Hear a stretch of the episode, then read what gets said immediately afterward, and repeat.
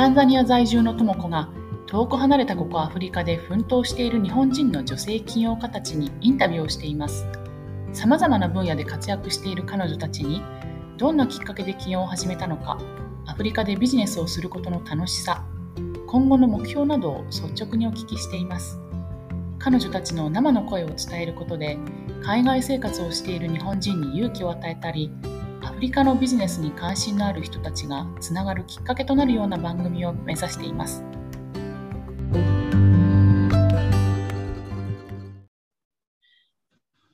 はい、今日は、えー、タンザニアの角田さんです。角田さん、こんばんは。こんばんは。よろしくお願いします。よろしくお願いします。あの角田さんはまず最初に今自転車の寄付をするっていう、はい。はい、プロジェクトをしているということなんですけど、はい、どういったあの取り組みなのかあのまず最初に伺っていいですか、はい、ありがとうございます。と現在、タンザニアのダレサラム市にあの住んではいるんですけども、まあ、その中で結構こう医療者と関わるの機会がありまして、で中で、まあ、自転車と医療ってなんかかけ離れてるように見えるんですけど、まあ、中古自転車を医療従事者に届けるためのプロジェクトということで今資金調達をクラウドファンディングでしています。で中古自転車に関してなんですがと将来的には日本で廃棄される予定の中古自転車をこちらタンザニアに輸入してでしっかりとこう医療従事者にが使えるような形で改造したりしてでそれを医療機関だとか福祉施設の方に届けるっていうことをやろうと思ってます。でただ届けるじゃなくて、まあ、中古自転車が医療アクセスの改善につながるので、その中古自転車を通して医療だとか福祉のそのソーシャルワーカーって呼ばれるような人たちがいるんですけども、まあ、彼らに使ってもらって、まあ、医療の質を改善するみたいなのを取り組みたいと思っています。えー、まあ、村とか村にあの行く途中ですね、道がまああると思うんですけど、歩いていくと3、4時間かかったりとかが普通ですし、あとはクリニック間をソーシャルワーカーって方たちがあの回って、一人一人あのコミュニティで健康状態とかチェックしたりっていう活動があるんですね。まあ、そこに対して中古自転車使ってもらって、もっと効率よく、うん、見て回るようにできたりとか、まあ、そういった形で医療従事者のなんかこう社会社会に進出みたいなところの一助になればいいなと思って進めています。今、じゃあ、はい、電車がない従事者、医療従事者で、はい、あい。う時間で移動し、やっぱり歩徒歩で何時間もかけてっていう人が結構多いってことですか？そうですね、あのー、現状としては、まあ、なんか村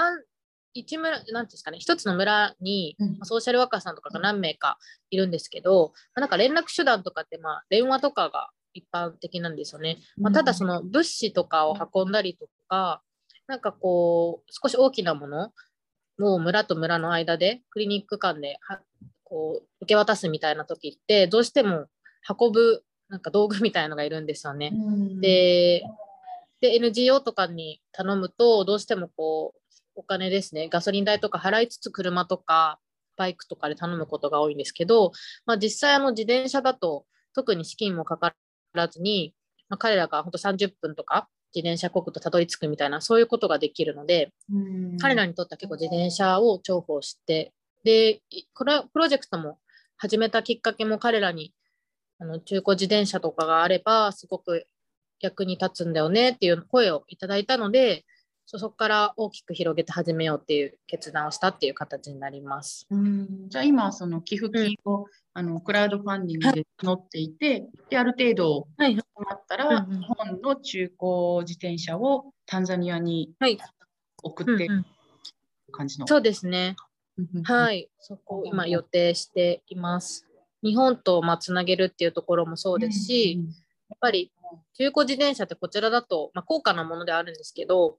のあと日本で廃棄物としてなんか使われなくてそのまま捨てられるっていうよりかはちゃんと活用できるものとしてこちらで使っていければいいなと思っているのでそういう形にしようと今予定を立ててます。なるほど。あの、こっちタンザニアで普通に生活してても、バスとか車にこう、はいうん、日本の会社の名前がちょっと載ってたりとかして、うん。うんね。日本で使われたのかなっていうのも結構いろんなところで、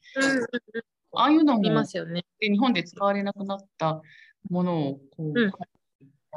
できて使われて、そうですね。うんはい、それ多いですよね。例えば、ねよく見るのは温箱根のなんか温泉街で使ってはいた小さなバスとか、あと幼稚園とかで使ったバスですよね。ああいうのも日本から来てますし、やっぱりあの日本人のその車とか物に対する使い方がすごく丁寧なので、多分他の国の製品に比べると、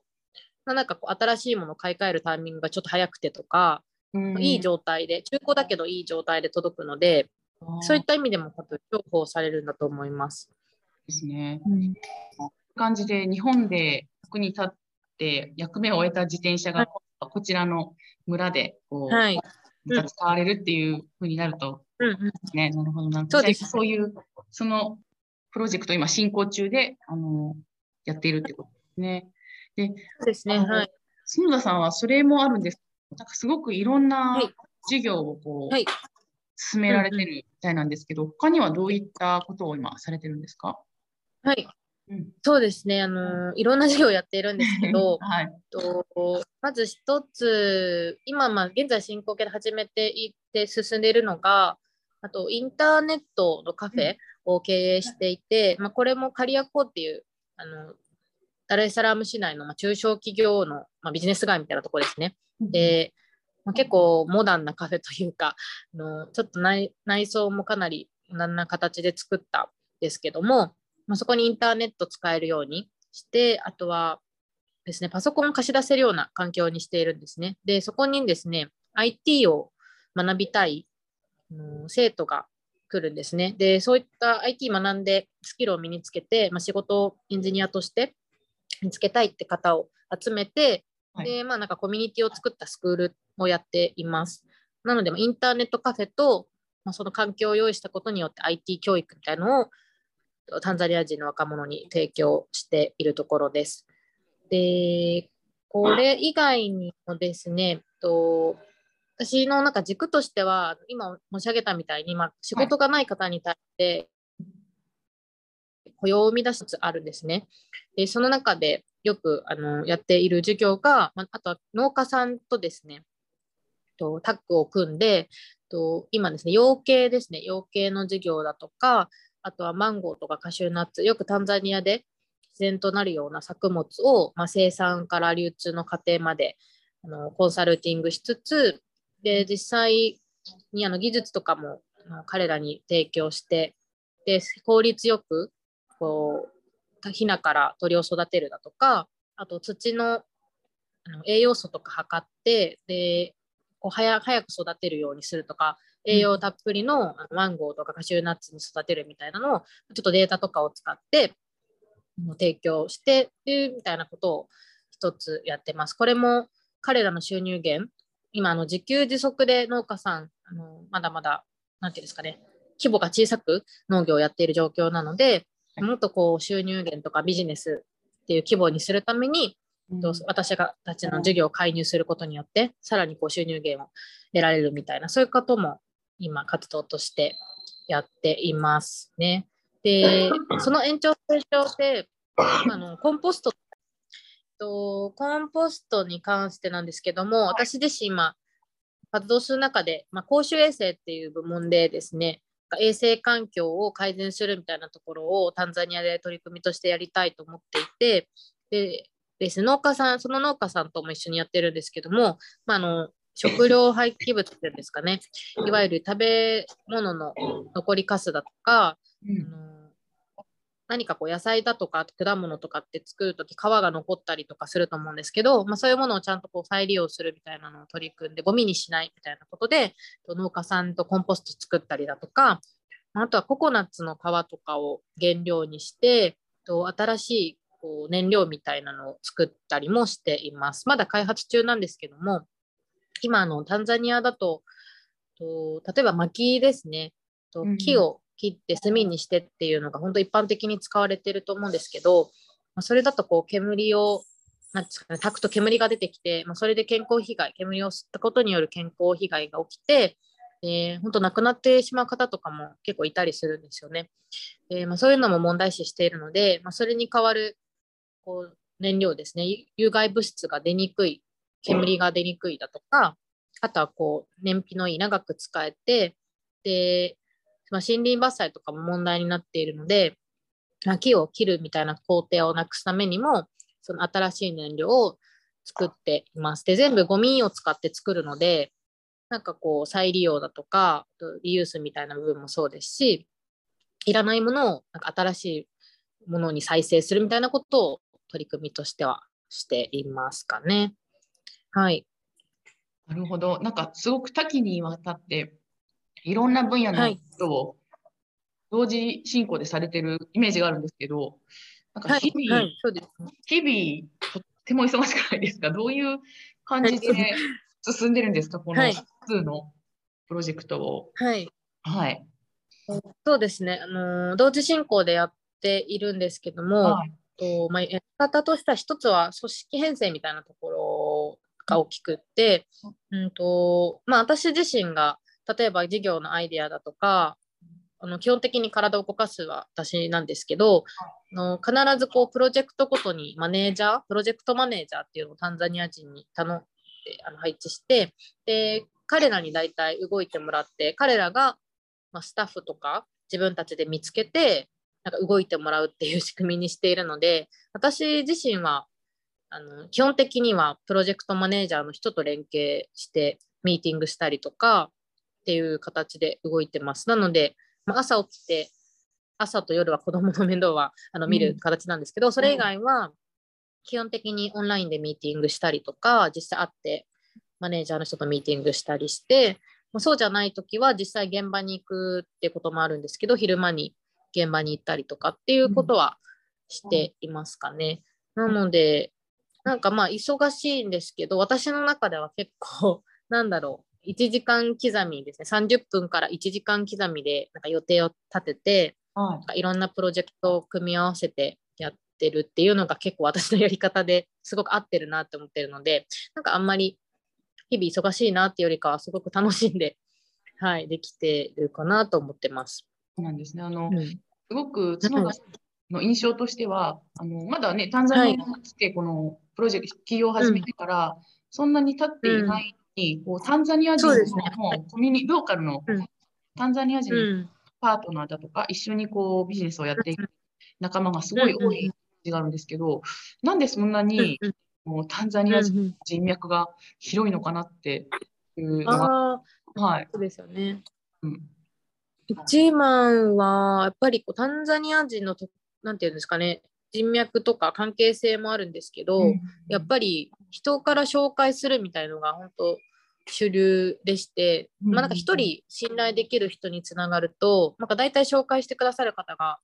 なんかこう、なんだろうスキルとかも含めてなんですけど、すごい優秀な方ばっかりですし、すごくこう、日本人とビジネスするみたいなのにすごい長けてるというか、なんかやり方が分かってるような人たち、はい、が多くて、まあ、なんか紹介してもらってっていうのがすごく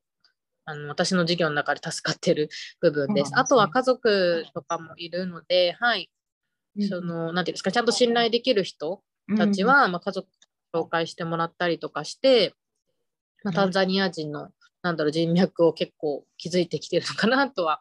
はい、思ってます。信頼できるタンザニア人のパートナーからこう紹介してもらって、口コミでネットワークがってみたいな感じなんですか、そうですね。そんな形です。うんうん、そもそも、なぜ角田さんはタンザニアで、はい、起業という、はい、タンザニアであの仕事をしてみしていこうっていう、なんですか？そうですね。きっかけとしては本当にタンザニア人のあの人に出会ったっていうのがやっぱ人なんですよねきっかけで。で特になんかこうタンザニアに行ったからってよりかは日本でまずタンザニア人の留学生に会ったっていうのが結構きっかけでして、はい、でもともとアフリカのイメージはなんかこう貧しいとかちょっとこう国際協力の支援が必要とかすごいマイナスなイメージを持ってたんですけど、まあ、その彼女に会ってからは結構こうタンザニアのすごいいい面とかを聞いたりとかあとはこう社会課題に対してなんか解決していこうみたいな思考を持ってる方でこれはなんかビジネスしたらうまくいくよね解決できるよねみたいなそういう話をと彼女と会ってからするようになってでそこからイメージがガラッとから変わってなんか面白そうとかなんか結構ビジネスののチャンスがあるんじゃないかって思い始めたのがきっかけです。でそこからと2019年にインターンシップの機会を得てでタンザニアでちょっとこう仕事みたいの短期だったんですけどさせてもらってそこで結構そういう衛生環境改善だとかそういったのを重きを置いたビジネスとかできそうだなっていうのに結構気づいてそこから結構始めた。本格的に始めたっていうのがありますかね。なるほど。もう本当にこの複数のね、あの企業のお話企業の話聞かせていただきましたけど、はい、このもう1年くらいの間で始めたって感じですよね。はい、そうなんですよね。本当すべて始めたばっかりみたいなところあるんですけど、はい、どれもこうこの1年で作ってきた形です。うん、うん、そうですね。もうそんな角田さんがこうアフリカでビジネスをして楽しいっていうのはところですか、うんうんうん楽しいところ、そうですね。私もともとなんかこう異文化の人とコミュニケーションするのがなんか面白いなと思うタイプで、はい、はい、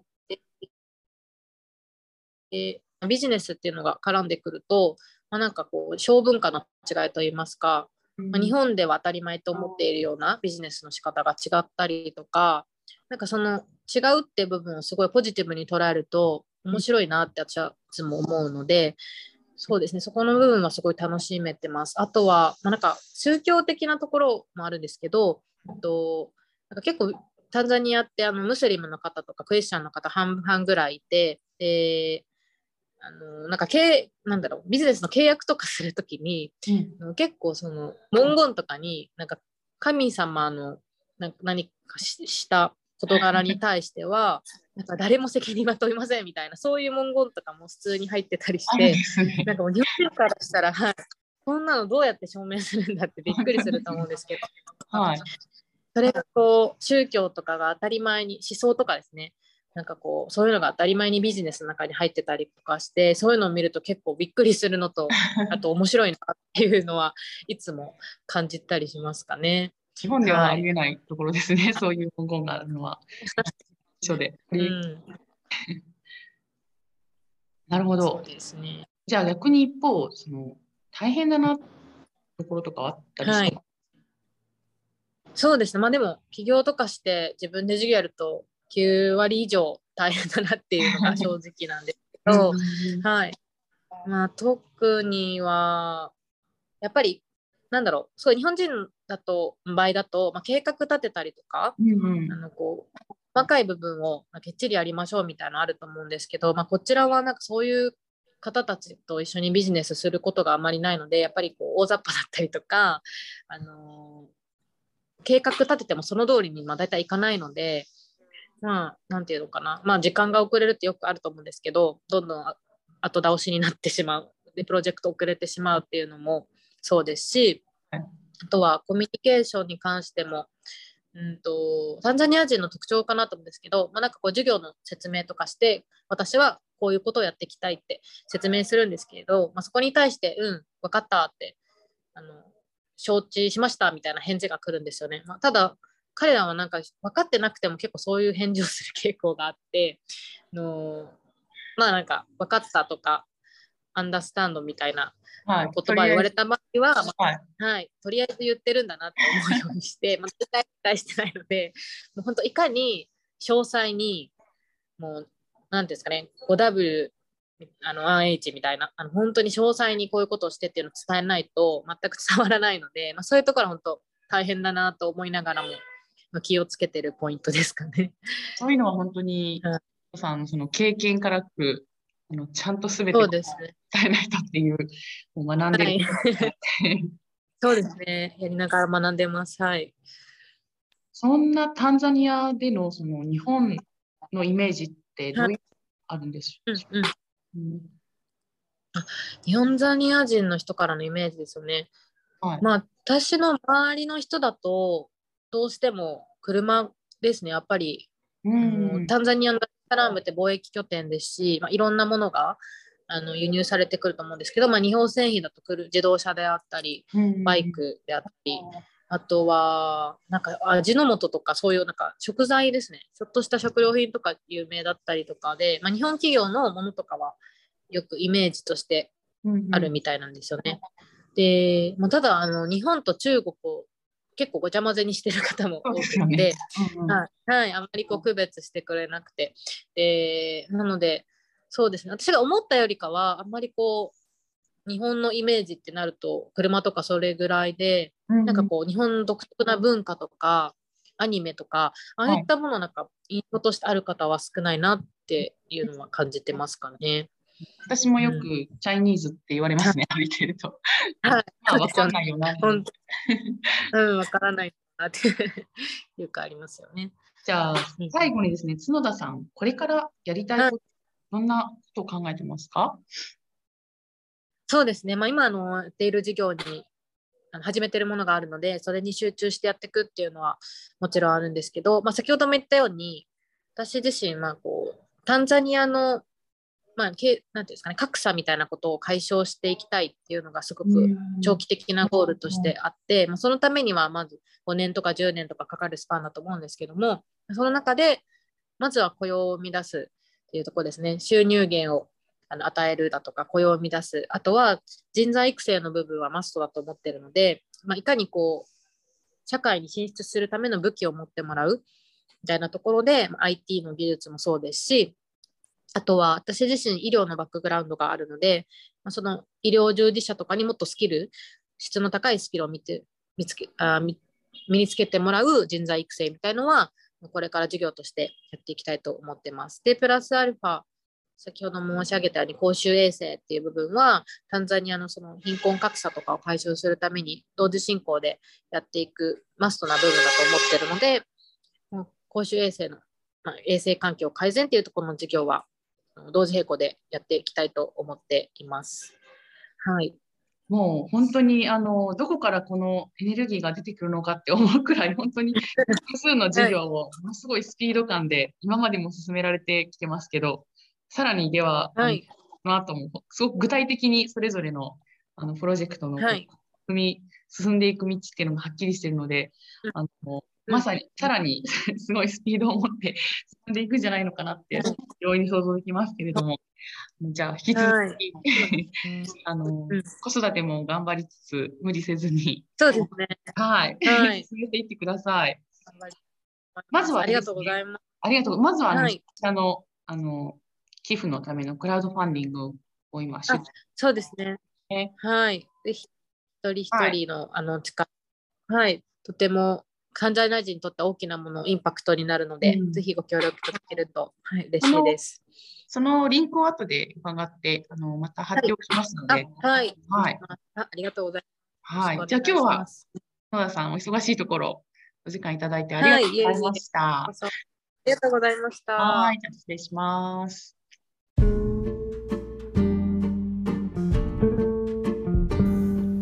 今回も番組をお聞きいただきありがとうございました。インタビューをさせていただいた方の詳細は、ショーノートにありますので、ぜひご覧ください。また、皆さんの周りでアフリカでの生活やビジネスに興味のある方がいましたら、ぜひこちらの番組を紹介していただけると嬉しいです。それではまた、 Asante